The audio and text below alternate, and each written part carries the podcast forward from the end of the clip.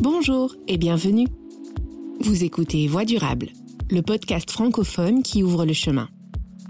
Je suis Laura Guien et je suis ravie de vous accompagner dans ce 16e numéro de ce podcast proposé par l'Institut de la francophonie pour le développement durable en partenariat avec l'Organisation des Nations Unies pour l'alimentation et l'agriculture. Voix durable, c'est parti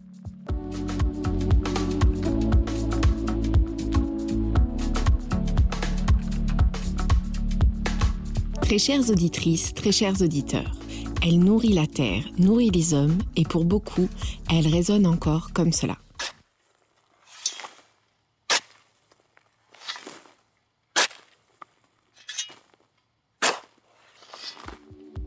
Qu'elle soit familiale ou intensive, biologique, raisonnée ou conventionnelle, il s'agit de l'agriculture. Que l'on parle d'agriculture des bras, d'agriculture des tracteurs, le secteur et ses différents modèles de production sont aujourd'hui largement mis en péril face à la multiplication des phénomènes climatiques extrêmes. Baisse de rendement massif dans les pays industrialisés, impossibilité à s'adapter aux dérèglements climatiques dans les pays du Sud. Les modèles agricoles actuels ne sont plus adaptés face aux conséquences toujours plus présentes du changement climatique. La crise écologique actuelle impose un changement de paradigme pour construire une agriculture durable et pérenne pour demain. Mais comment l'agriculture mondiale peut-elle et doit-elle s'adapter? Agriculteurs, éleveurs et consommateurs peuvent-ils véritablement agir? Quel rôle clé peut jouer ce secteur dans la conservation de nos écosystèmes? Dans ce numéro de Voix durable, réalisé en partenariat avec l'Organisation des Nations Unies pour l'alimentation et l'agriculture, experts et spécialistes de terrain vont tenter de répondre à ces différentes interrogations essentielles autour d'un secteur qui, s'il est certes en crise, n'en demeure pas moins plein de ressources et de potentialités pour inverser la tendance. Et pour ouvrir ce panorama, j'ai le plaisir de recevoir quelqu'un que l'on connaît bien dans Voix durable, puisqu'il s'agit, une fois n'est pas coutume, de la directrice de l'Institut qui produit le podcast que vous êtes en train d'écouter, et ce, je l'espère, depuis de nombreux numéros. Bonjour Cécile Martin-Phipps, je suis ravie de vous accueillir dans Voix durable. Bonjour. Alors Cécile, vous êtes donc l'actuelle directrice de l'IFDD, organe subsidiaire de l'Organisation internationale de la francophonie, et qui a pour objectif le renforcement de la capacité des États et gouvernements membres de la francophonie, l'accompagnement des acteurs de développement et la promotion d'une démarche et des outils de développement durable. Cécile Martin-Phipps, nous sommes donc ensemble aujourd'hui pour parler agriculture, résilience et adaptation au changement climatique, trois concepts qui sont au centre des actions de l'IFDD et j'aimerais commencer par dresser un panorama rapide. Sécheresse historique en Europe avec des baisses de rendement de l'ordre de 35%. Dépendance à l'agriculture pluviale et insécurité alimentaire en Afrique. Au nord comme au sud, nos modèles agricoles subissent actuellement de plein fouet le changement climatique. Quel constat dressez-vous de ce phénomène depuis l'IFDD On a les mêmes constats forcément. On voit bien qu'il y a une multiplication des effets graves et multiformes euh, des changements climatiques sur l'agriculture, que ce soit de l'intensification des précipitations avec des fortes pluies notamment, l'intensité aussi des cyclones tropicaux, les sécheresses qui sont de plus en plus récurrentes, euh, la raréfaction des ressources hydriques et l'aridité des sols, la dégradation des terres, des écosystèmes qui causent à leur tour des cycles de production qui sont aussi plus courts, la recrudescence aussi des maladies phytosanitaires, qui est un vrai problème, l'invasion massive des ravageurs tels que les insectes ou les criquets dans certaines régions, les incendies qui se multiplient, y compris ici au Canada où l'IFDD est basé, des baisses de production agricole, l'inflation alimentaire, euh, la famine, etc. Ces effets variés ont des répercussions qui sont aussi euh, différenciées selon bien sûr la fragilité des régions, selon le niveau de développement également euh, des pays, la vulnérabilité aussi des différentes euh, couches de la population, avec des répercussions quand même globalement plus marquées sur les femmes et sur les jeunes. Et on voit bien une concomitance aussi entre ces différents faits environnementaux et les enjeux tels que l'agriculture, l'énergie, la biodiversité sont en fait loin d'être isolés et doivent être pris globalement. L'agriculture offre un important potentiel d'atténuation du changement climatique. Comment l'exploiter? Comment faire d'une partie du problème un élément de solution? Effectivement, euh, la bonne nouvelle, c'est que l'agriculture fait partie de la solution. Elle offre vraiment un important potentiel d'atténuation à un coût relativement faible par sa capacité en fait de réduction des émissions de gaz à effet de serre. Les pratiques de conservation du sol, les cultures aussi de couverture, les pratiques agroforestières et agroécologiques, bah, tout ça, ça contribue en fait à stocker le carbone, à réduire les, les gaz à effet de serre. Ça favorise aussi la résilience, la santé des écosystèmes. Ici, j'aimerais euh, saluer en fait l'engagement des millions d'agriculteurs, petits, moyens ou grands, qui au fil des millénaires finalement ont su développer des stratégies hein, pour faire face à, la variabilité euh, climatique. Et certains savoirs et pratiques traditionnelles permettent réellement de, s'adapter aux fluctuations climatiques, à l'érosion des sols, à la dégradation des ressources naturelles. Et je crois que c'est ça l'enjeu aujourd'hui, de revenir aussi à une pratique euh, traditionnelle, qu'on se fasse de nouveau confiance, également qu'on reviennent à des pratiques durables. Vous parlez de coûts faibles, c'est un aspect intéressant à signaler dans une époque où l'on est beaucoup tenté par le solutionnisme technologique pour lutter contre le réchauffement climatique. Ce que vous dites en revanche, c'est que l'agriculture peut être une solution facile à mettre en œuvre et peu chère oui, oui, complètement. C'est vrai dans tous les pays, en fait, euh, que ce soit au nord comme au sud. Euh, on s'aperçoit que c'est à la fois une question de, volonté politique. Euh, parfois, c'est aussi une question aussi de revenir aux bonnes pratiques traditionnelles qui savent effectivement s'adapter. Et je crois que ces solutions, ces recettes de, grand-mère ou des, des ancêtres, on a eu tendance à les oublier. On a aussi euh, éliminé un grand nombre de, variétés dans notre agriculture qui permettaient aussi de diversifier notre agriculture et de la rendre moins fragile. Tout ça l'ont affaibli. On pourrait revenir à ces pratiques-là. Alors, revenir à ces pratiques n'est pas toujours chose aisée, même si la crise actuelle globalisée prêche en faveur d'une réforme profonde des modèles agricoles. Comment amorcer cette réforme dans des territoires où les populations sont particulièrement vulnérables et où la majorité des populations dépendent de l'agriculture pour sa subsistance. Oui, c'est vrai. Euh, on le voit bien, les crises actuelles sont, sont dans des facteurs un peu structurels euh, qui sont lourds et qui sont interconnectés. On voit bien les incertitudes climatiques et environnementales, bien sûr, le lien avec la pauvreté, l'érosion des moyens existants des ménages, la faible disponibilité et l'accès aux, services sociaux de base, les faiblesses aussi des systèmes de protection sociale quand ils existent et autres. En fait, réformer les, les politiques agricoles est assez essentiel afin qu'elles soient plus intégrées, qu'elles contribuent donc plus efficacement à la fois à lutter contre les changements climatiques mais également à repenser les systèmes alimentaires mondiaux euh, pour rapprocher en fait les producteurs et les consommateurs. C'est ce qu'on disait tout à l'heure, finalement, revenir à des pratiques un peu qu'on avait encore il y a 70 ans, où on voyait les producteurs en face de nous euh, sur les marchés, ce qui permet aussi d'améliorer les revenus des agriculteurs parce qu'on limite les intermédiaires, on modifie du coup les pratiques agricoles aussi avec moins de ressources nécessaires potentiellement, avec moins d'intrants ou alors des intrants biologiques, réduire aussi les, les pertes euh, post-récolte, le gaspillage alimentaire, tout ça va de pair et c'est un réel euh, retour aux bonnes pratiques que nous avions dans le temps. Tout ça pour soutenir en fait les systèmes alimentaires plus sains, plus nutritifs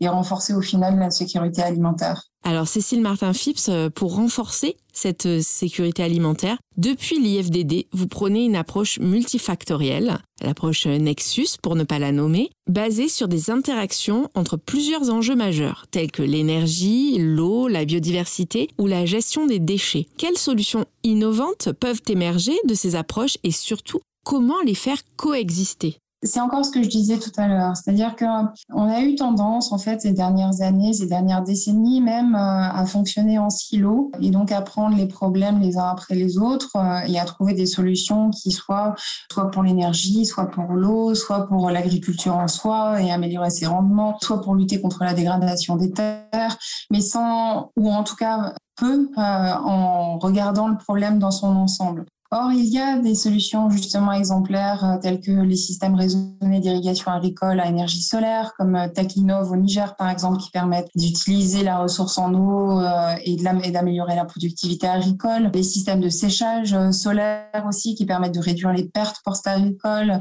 et de favoriser en même temps la transformation des produits agricoles. On cherche aussi à apporter des sources d'énergie aux populations rurales avec des micro-barrages par exemple, qui, qui peuvent soutenir à la fois le développement des cultures maraîchères et la l'aquaculture et en même temps permettre aussi de stocker les excédents d'eau en période de crue. Tout ça, ce sont en fait des, pratiques qui existaient mais qu'on a perdu de vue. D'autant plus qu'on a tendance à maintenant vouloir trouver des solutions très technologiques alors qu'en fin de compte, les solutions d'aujourd'hui devraient être celles qu'on utilisait hier mais avec le savoir-faire d'aujourd'hui et puis l'énergie que nous avons aussi aujourd'hui. Je vais me faire, euh, une fois n'est pas coutume, l'écho des critiques. Parmi celles-ci, on entend souvent que le déploiement de ces synergies est souvent lent à mettre en place. Dans le contexte actuel d'urgence climatique, a-t-on encore le temps de construire une agriculture résiliente pour demain?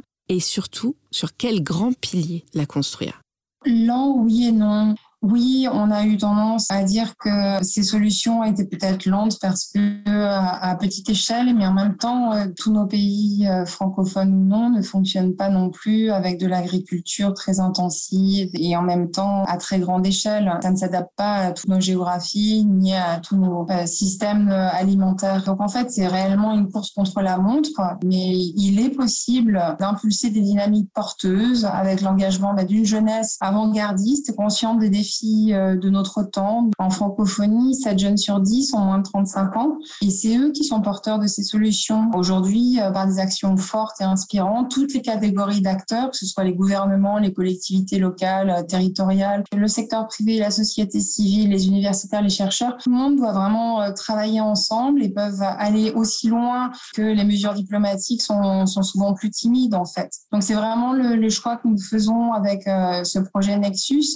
et l'objectif l'objectif que l'on se fixe, c'est euh, d'explorer trois leviers, à la fois former massivement euh, notre jeunesse francophone pour renforcer les capacités euh, habilitantes soutenir le déploiement des pratiques agricoles plus durables et intégrées, et puis booster l'innovation aussi, mais frugale, inclusive, en faveur d'une synergie positive entre tous ces éléments, l'agriculture, l'énergie, l'eau, le climat, la biodiversité et même la lutte contre la désertification. Tout ça sont euh, vraiment euh, aujourd'hui l'agriculture de demain, selon nous.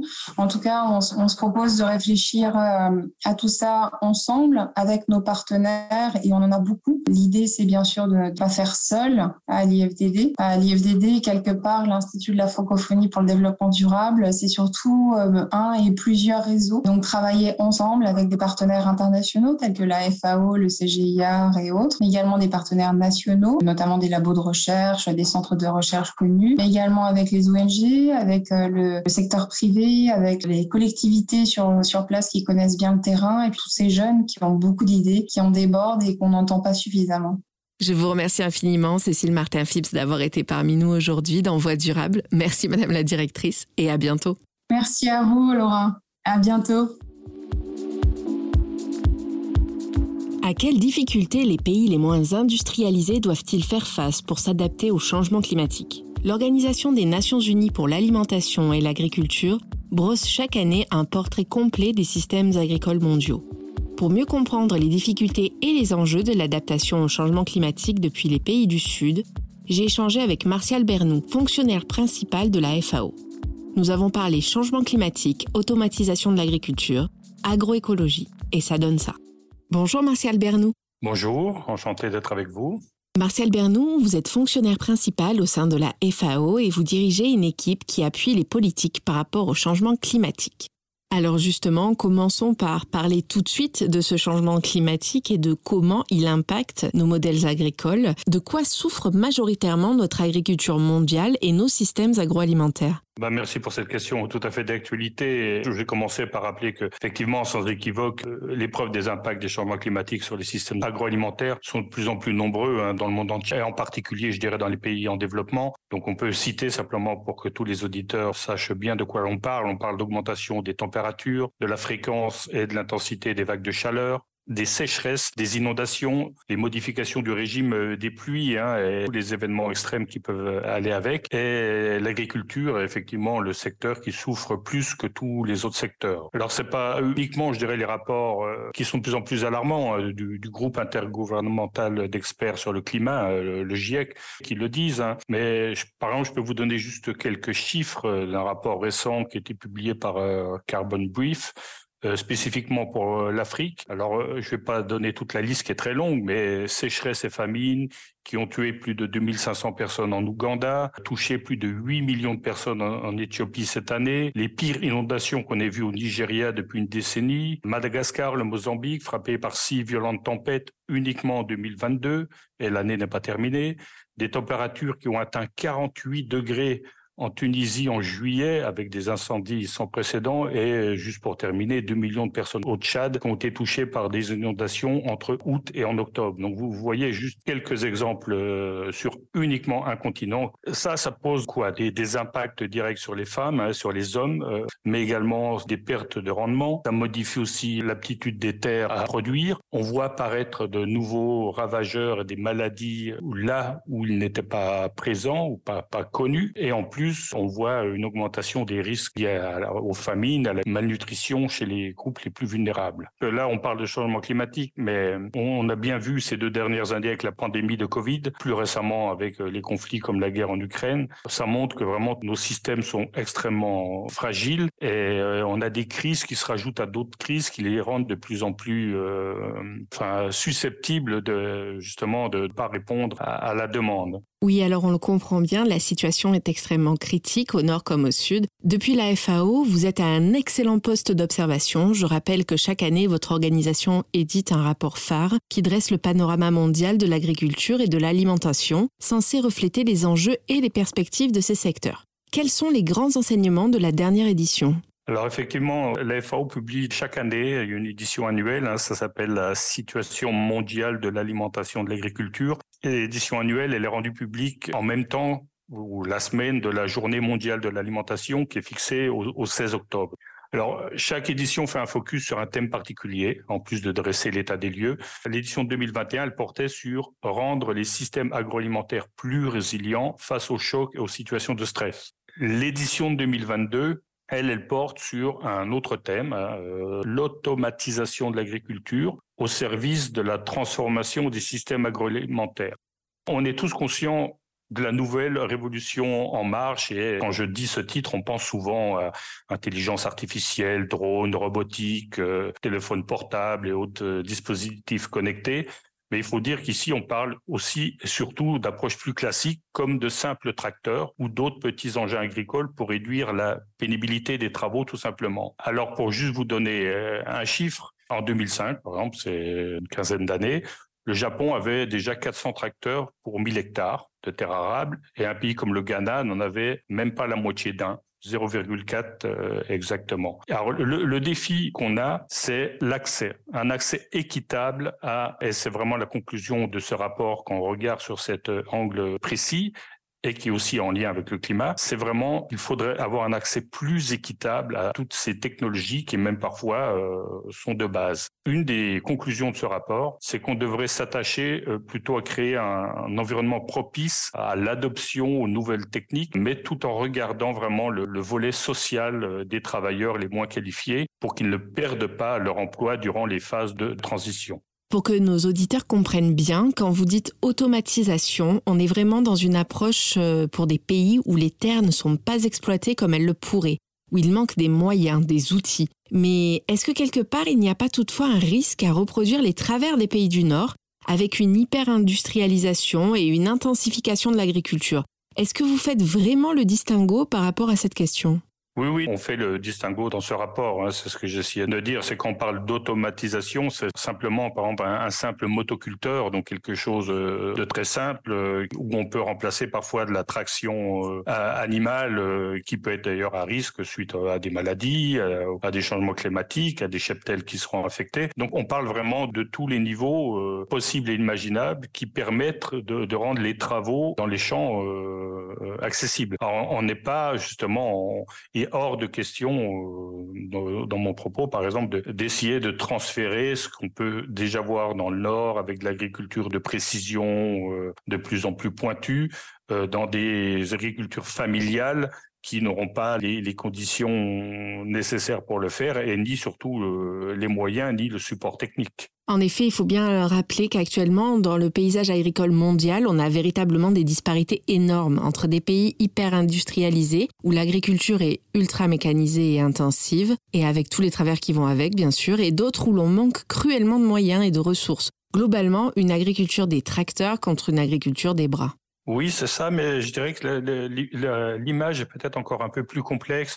Parce que au sein même d'un pays, alors qu'il soit développé ou en voie de développement ou les économies en transition, il y a des inégalités très fortes également. On peut trouver côte à côte, euh, dans un même territoire, euh, des fermes euh, qui font appel à des technologies les plus poussées et à côté de l'agriculture vraiment familiale où, je dirais, l'énergie essentielle est encore la force humaine ou l'attraction animale.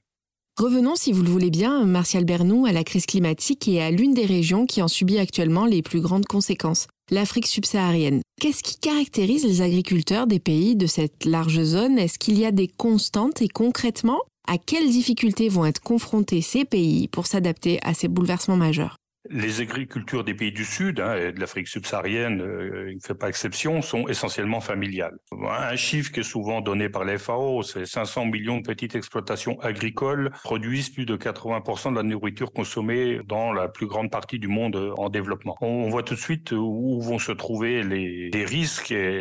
C'est effectivement, on parle d'agriculture familiale, donc on est sur euh, aussi une dimension sociale très importante où cette agriculture euh, est exposée et peut-être la plus à risque face à plein d'aléas, alors les, aléas climatiques, mais euh, d'autres aléas hein, comme les, conflits dont on a parlé un peu plus récemment. Et ce sont ces populations qui sont déjà les fragiles, les plus vulnérables. Et parmi ces populations, souvent, on le sait, on a de nombreuses études, le, rôle des femmes, le rôle des jeunes femmes, euh, des jeunes en général, des groupes autochtones, qui au sein de populations déjà fragilisées sont encore les plus fragiles et à risque.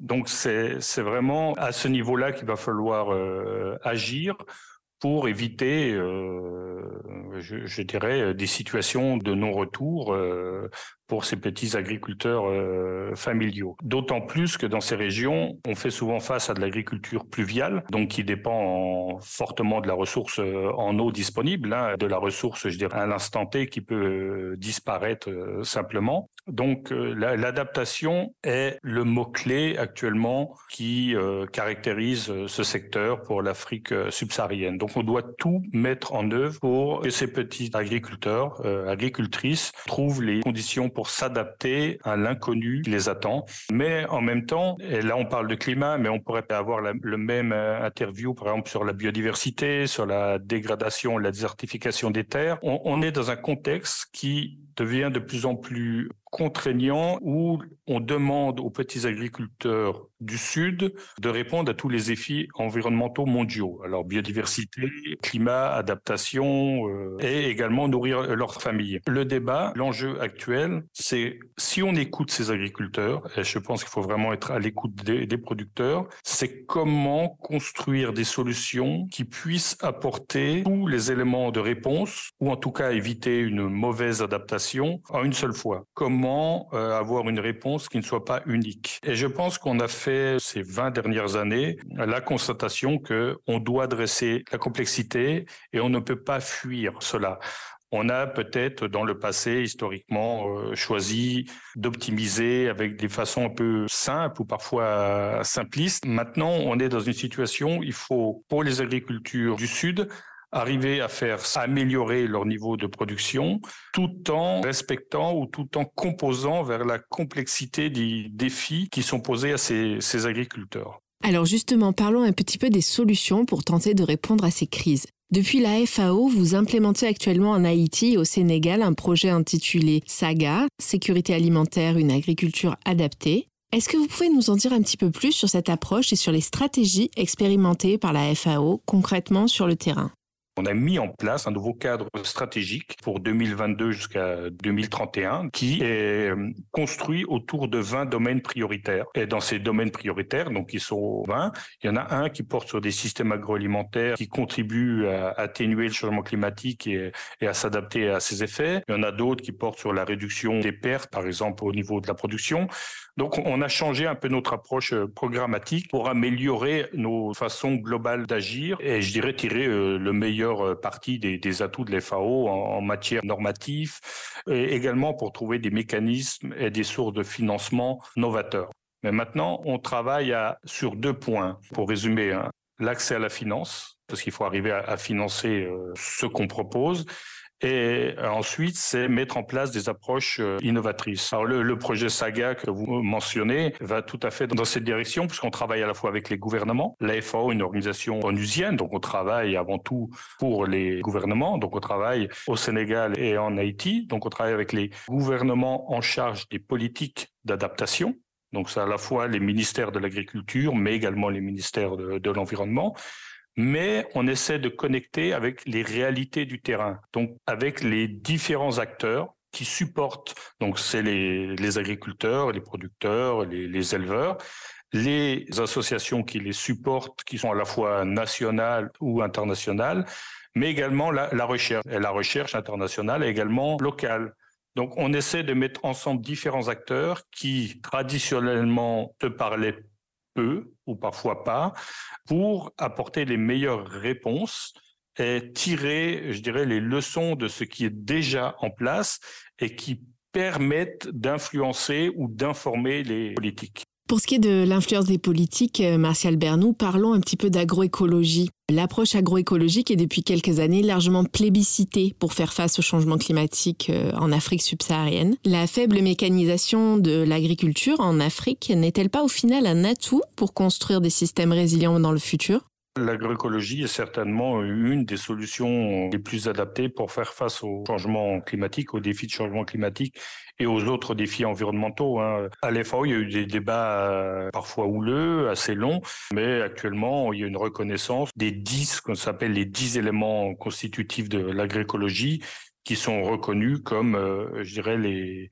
dix étapes euh, ou les dix points principaux qu'il faut considérer pour euh, mettre en place une agriculture euh, résiliente. Donc l'agroécologie est déjà euh, reconnue comme une des approches dans ce cadre.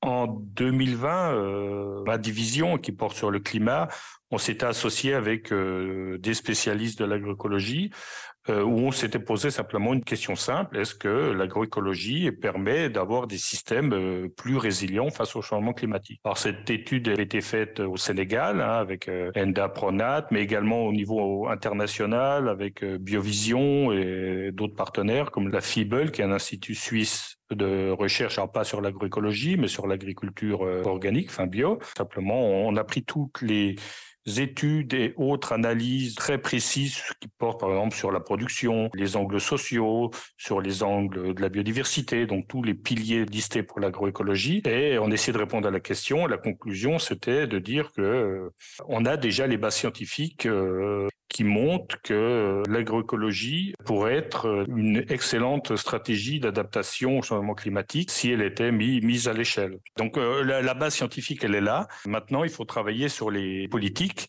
et, arriver à convaincre euh, les gouvernements ou les institutions internationales euh, des bienfaits de, de ces techniques. Qu'est-ce qui est le plus compliqué sur le terrain au moment de convaincre à mettre en œuvre des pratiques agroécologiques? Qu'est-ce qui bloque? Ce qui bloque, c'est arriver à mettre à la fois euh, autour de la table au niveau d'un gouvernement, les ministères qui sont chargés de faire des politiques pour répondre aux défis climatiques, les ministères qui ont des approches plus sectorielles comme l'agriculture, euh, l'élevage, qui puissent échanger pour un s'assurer que l'agriculture soit déjà reconnue comme un des secteurs prioritaires dans les politiques nationales. Et ensuite, euh, c'est travailler pour toutes les dimensions et la complexité que ce que cela va impliquer, parce que là, on parle à la fois d'environnement, d'agronomie, d'aspects sociaux et d'aspects économiques. Donc c'est un peu le frein actuel. C'est souvent ce qui fait peur qu'on parle aux politiques de agroécologie, qu'on parle par exemple de 10 éléments. Ils disent, ouh là, comment on va mettre en place ces 10 éléments en même temps? Et en fait, il faut arriver à montrer que c'est pas binaire. On passe pas de aucun élément en place, par exemple biodiversité, inclusivité, les aspects sociaux, euh, les aspects environnementaux, à prendre en compte ces dix éléments d'un seul coup. Il faut arriver à, en fonction des différents contextes euh, où on se trouve, à regarder quels sont les éléments les plus simples à mettre en place et de construire euh, étape par étape.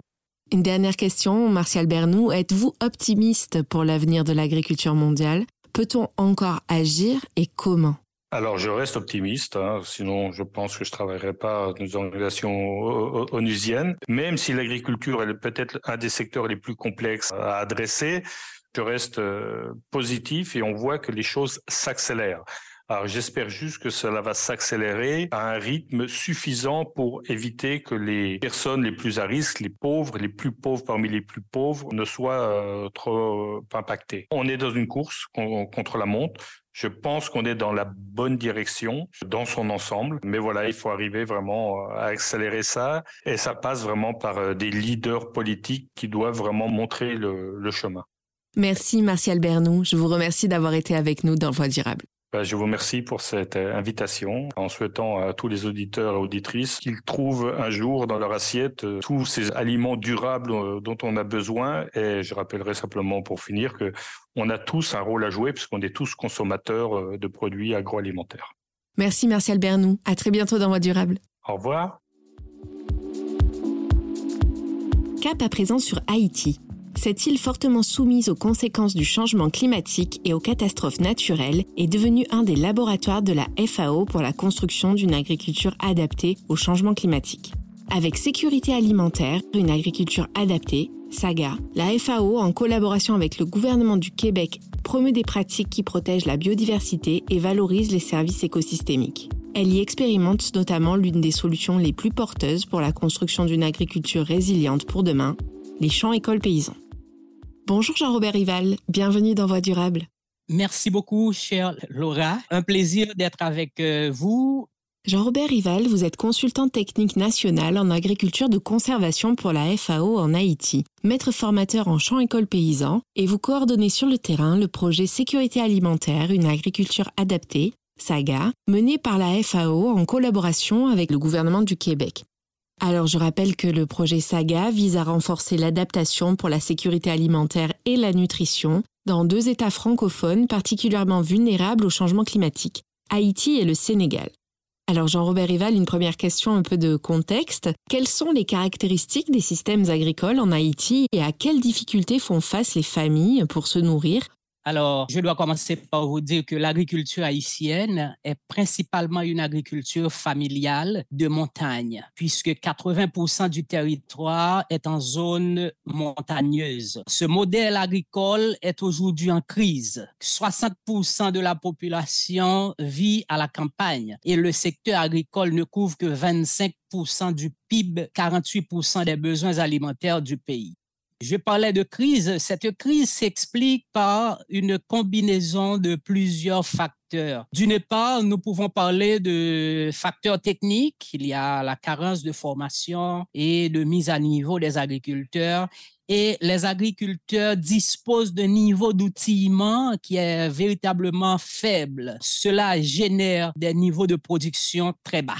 Par ailleurs, à cause aussi d'une forte pression démographique, les exploitants agricoles sont de petite taille. C'est moins que une hectare en moyenne par personne. Oui, donc on est face à un paysage agricole très morcelé aux antipodes des immenses exploitations intensives des pays européens. Oui, c'est justement ça. Cela empêche évidemment la création à grande échelle de façon culturelle qui pourrait permettre de lutter contre l'érosion, la planification de haies et des arbres qui pourraient retenir le sol, la rotation des cultures pour améliorer la qualité du sol, etc. Donc, par conséquent, 50% des terres cultivables sont aujourd'hui en insécurité foncière. Désertification, érosion, insécurité foncière, mais ce ne sont pas les seules difficultés. En quoi l'île subit-elle actuellement les effets du changement climatique? Quelles conséquences sur l'agriculture et la souveraineté alimentaire de sa population? Le secteur agricole d'Haïti est exposé aux ouragans et aux tempêtes tropicales. En outre, il y a aussi euh, la détérioration de l'environnement qui contribue à aggraver les risques naturels ainsi que des inondations et provoquer de situations de sécheresse aussi. Je dirais que le pays a besoin sur cela de coopération technique pour pouvoir orienter certains de ses projets de développement, pour pouvoir soutenir cette agriculture paysanne, par exemple pour limiter l'érosion et euh, avoir une meilleure gestion de l'eau et de l'aménagement du territoire. Alors Jean-Robert Rival, pour faire face aux répercussions du changement climatique, la FAO déploie le programme SAGA en partenariat avec le gouvernement du Québec. Comment se traduit concrètement le projet sur le terrain? Quelle en est la stratégie? Une stratégie euh, de mise en œuvre a été adaptée pour le saga, se traduisant dans un schéma de co-construction. Une stratégie multi-acteurs a été mise en place et cela a été très utile car certains des partenaires se trouvaient principalement euh, sur le terrain, ont beaucoup aidé dans la poursuite des activités par rapport aux troubles que le pays a connus, euh, surtout dans les grandes villes, à Port-au-Prince principalement. En ce sens, des orientations et des actions concrètes ont été menées sur le terrain pour non seulement sensibiliser, former les agriculteurs, mais aussi pour conduire avec les acteurs et les bénéficiaires un, processus de construction des activités, de mise en place de pratiques résilientes surtout. Là, nous parlons des formations utilisant l'approche champ-école paysan pour euh, la mise en place de parcelles agroforestiers, de vergers fruitiers et maraîchers en utilisant des moyens, des ressources euh, et intrants durables qui sont évidemment accessibles aux agriculteurs qui sont sur place.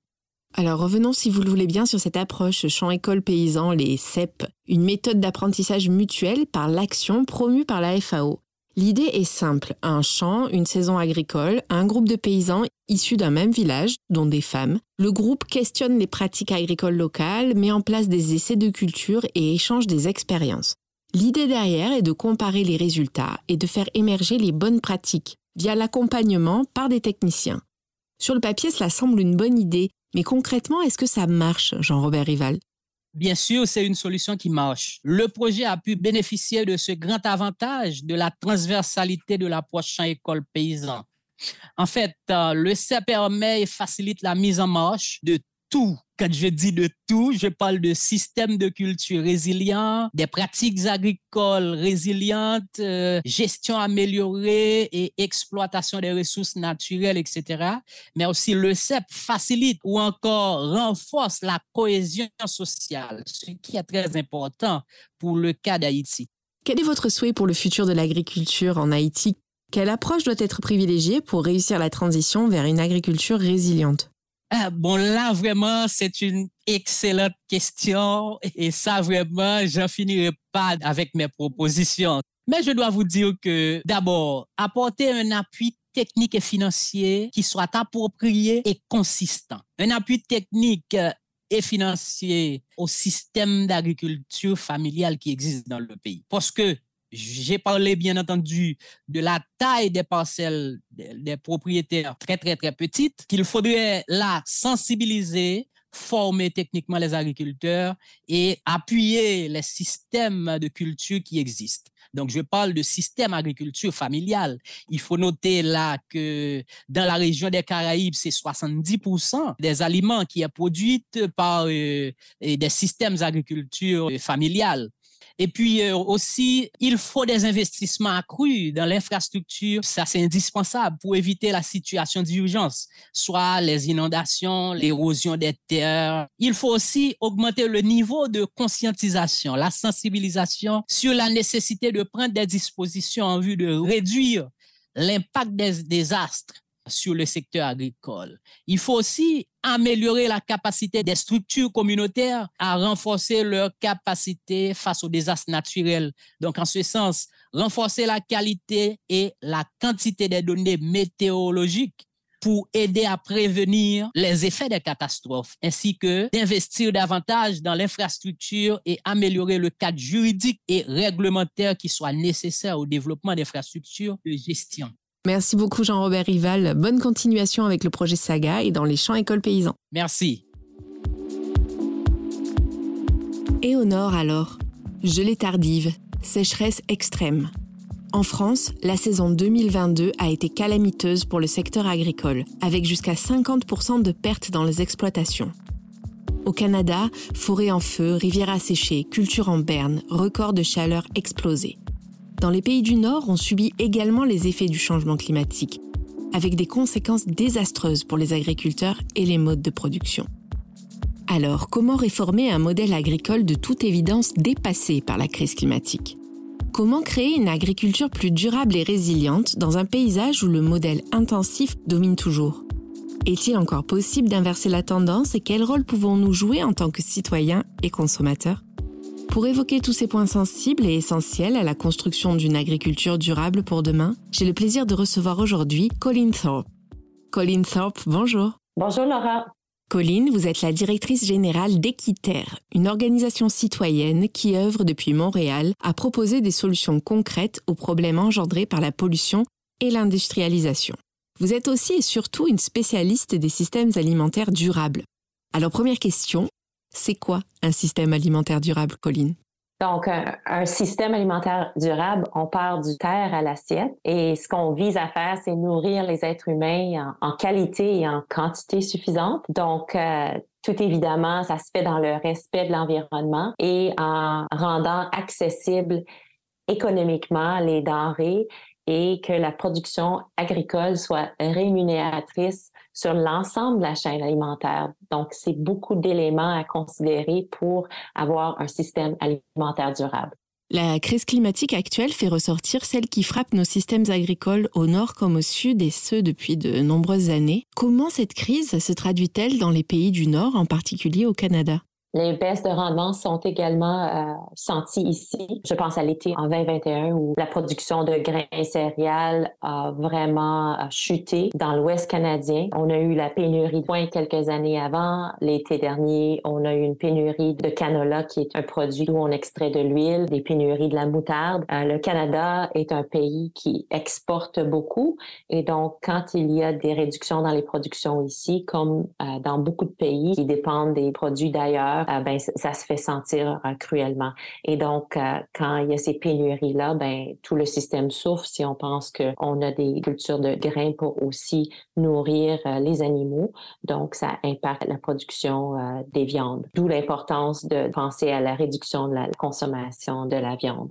Alors Colin Thorpe, comment faire pour construire une agriculture plus durable et responsable, écologiquement comme socialement? Sur quelles solutions s'appuyer? Donc, il y a déjà 30 ans, euh, notre organisation démarrait un projet qui s'appelle l'agriculture soutenue par la communauté. C'est un modèle qui existe au Québec, mais qui existe aussi ailleurs. Et l'idée, c'est que les individus achètent une part de récolte des producteurs pour euh, assurer un certain revenu. Et donc, c'est une consommation très locale. C'était une production biologique avec des pratiques d'agriculture durable. Ce projet a grandi au fil des années. Donc, euh, on a commencé avec quelques producteurs, puis aujourd'hui, ça a grandi à 140 producteurs qui produisent pour 30 euh, 000 familles. C'est pas beaucoup quand on pense à l'ensemble du système, mais ça nous donne quand même des pistes de solutions, à savoir que notre agriculture qui est axée vers une exportation assez importante doit se transformer à une agriculture qui produit pour une consommation locale. Et donc, euh, c'est pas pour dire qu'on va arrêter d'exporter, mais qu'on peut rééquilibrer pour faire en sorte qu'on produit des denrées plus proches et qu'on s'assure d'avoir une diversité dans ces, euh, cette production-là qui vont réellement répondre aux besoins d'une population en termes euh, nutritionnels et qui va être produit durablement pour faire en sorte qu'on ait la santé des sols. Et donc, ce qu'on voit actuellement aussi, c'est un mouvement d'avoir des pratiques qui vont davantage nourrir les sols. Un sol en santé avec beaucoup de micro-organismes va être un sol qui capte et qui store mieux le carbone. Et donc, euh, c'est vraiment la clé pour une production plus durable. C'est des transformations assez importantes. On se les a imaginées à petite échelle avec euh, l'agriculture soutenue par la communauté, mais on voit que l'agriculture traditionnelle commence à changer aussi compte tenu des, des différentes problématiques qu'on connaît. Oui, donc l'idée, c'est vraiment de réactiver le lien entre consommateurs et producteurs. Complètement. Euh, on vit euh, dans des villes euh, et c'est le cas partout dans le monde. Les acteurs urbains ont grossi beaucoup et donc on n'a plus cette connexion avec le producteur. Donc un achat plus direct, que ça soit par l'entremise des, paniers biologiques qui sont livrés chez les individus ou, qui sont livrés à un, point de livraison ou des marchés publics. Tout ce qui va faire en sorte qu'on va avoir plus de contact avec le producteur va aider le citoyen à faire des meilleurs choix.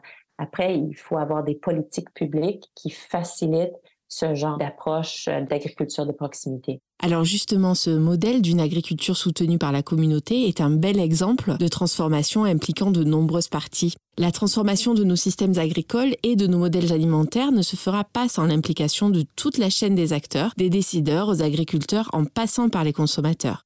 À quel niveau doivent agir chacune de ces sphères? Est-ce possible pour tous et surtout quels acteurs peuvent permettre d'agir à grande échelle? Les agriculteurs vont réagir s'il y a des marchés. Si on décide que on souhaiterait que l'agriculteur produise davantage euh, de récoltes euh, pour des cultures qui sont euh, plus saines pour l'alimentation, pour l'humain et plus saines pour la, planète. Ben, il faut qu'il y ait un marché et il faut que les, les gens veuillent acheter ces produits-là.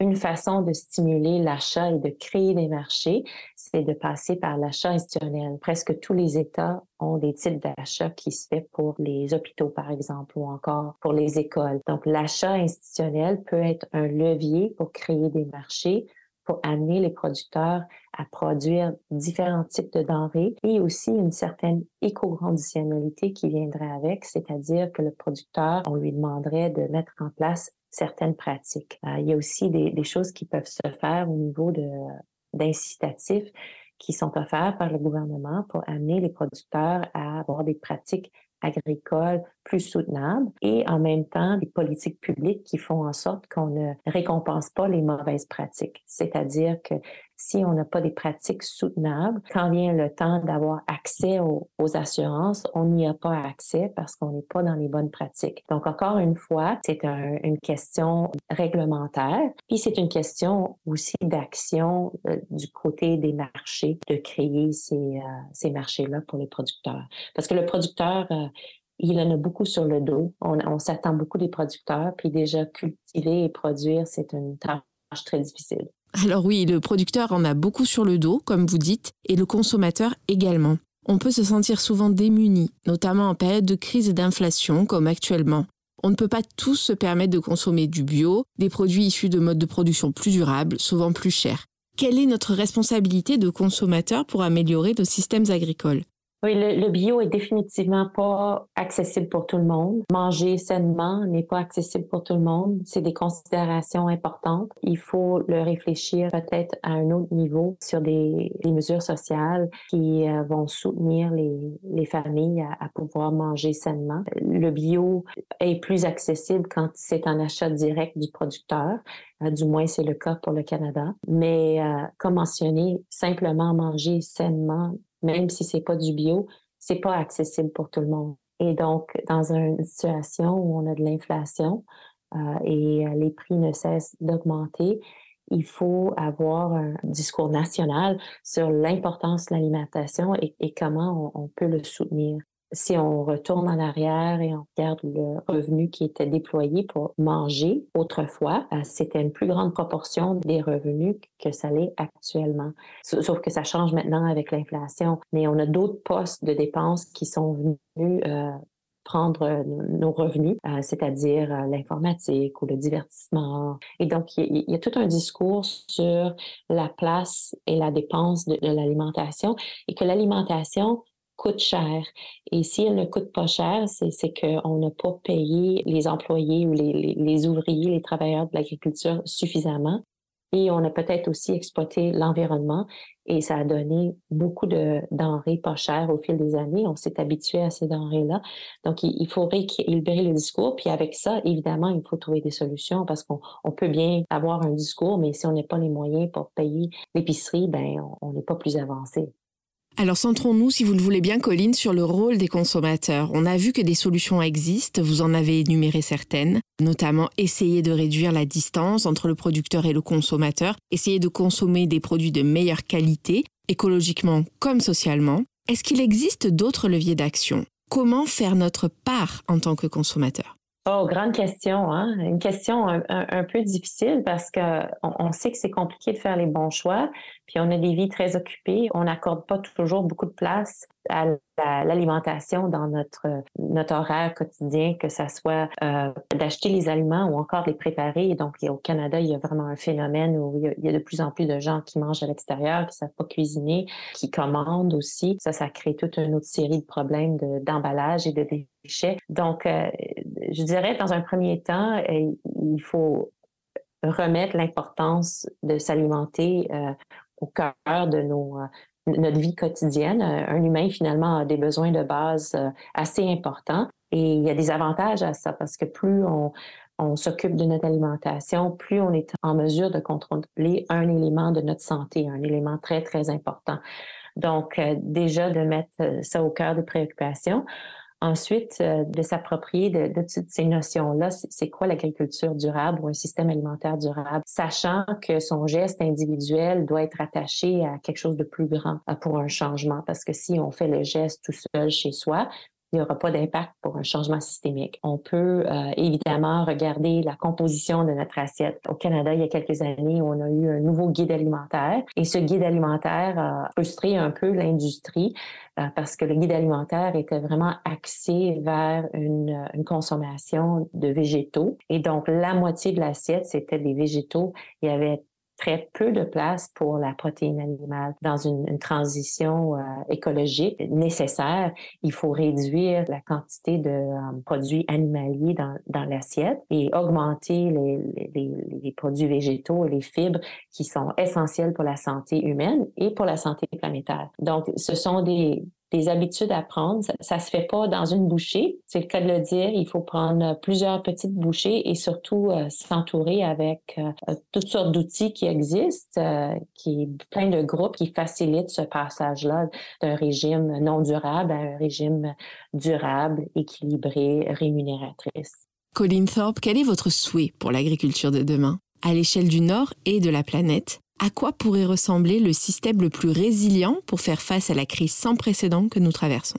Ah, je souhaite avant tout que les travailleurs et travailleuses de l'agriculture soient rémunérés euh, justement. Et, si on commence avec les, travailleurs du Sud, évidemment, on peut penser qu'il y aura un impact partout et aussi une volonté des jeunes de diriger vers l'agriculture parce que pour l'instant, l'agriculture est euh, tellement difficile qu'il n'y a, pas de relève. Et donc, si on crée une agriculture durable, rémunératrice, on aura davantage de relève. On replace et on valorise le, travail de, de ces individus-là. C'est vraiment reconnaître le rôle fondamental de l'alimentation dans nos vies et évidemment avec des pratiques de, respect environnemental. Je rêve des pratiques agricoles euh, soutenables ou nourrissantes pour les sols et euh, une production davantage local et diversifié. Eh bien, je vous remercie infiniment, Colin Thorpe, d'avoir été parmi nous aujourd'hui et d'avoir répondu à toutes ces questions. Je renvoie tous nos auditeurs sur le site internet de l'association Équiterre pour plus de conseils et de ressources. À bientôt. Merci, Laura. Bye bye.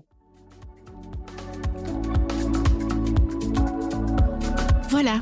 Voix durable épisode 16, c'est fini pour aujourd'hui. Il ne me reste plus qu'à remercier tous nos invités Cécile Martin Phipps, Martial Bernou, Jean-Robert Rival et Colin Thorpe. Merci également à tous ceux qui m'ont aidé à préparer cet épisode, Lionel Gossabnik de l'IFDD, Awam Bodge de la FAO et à la technique Thibaut Garni. Merci à tous et à bientôt pour de nouvelles voies durables.